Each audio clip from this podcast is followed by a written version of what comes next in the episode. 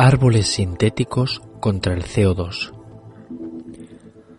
Un equipo de científicos estadounidenses ha desarrollado un árbol sintético capaz de atrapar el dióxido de carbono a una velocidad mil veces superior a la de sus homólogos naturales.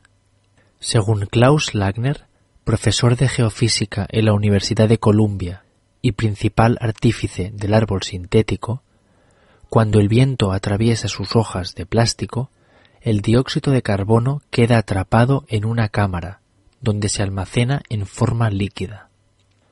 Con este dispositivo, Lagner pone fin a una década de trabajo persiguiendo el desarrollo de un secuestrador de carbono ambiental, es decir, un dispositivo capaz de atrapar el CO2 sobrante de la atmósfera para frenar el calentamiento global.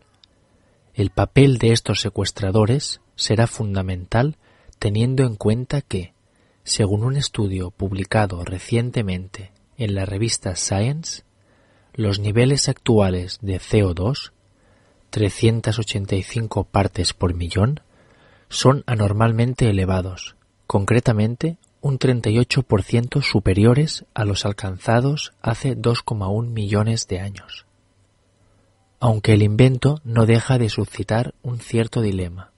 ¿Servirá para reducir los niveles actuales de CO2 y contribuir a mejorar la salud del planeta? ¿O por contra, servirá para que las potencias económicas e industriales actuales puedan seguir contaminando sin incrementar los niveles de CO2?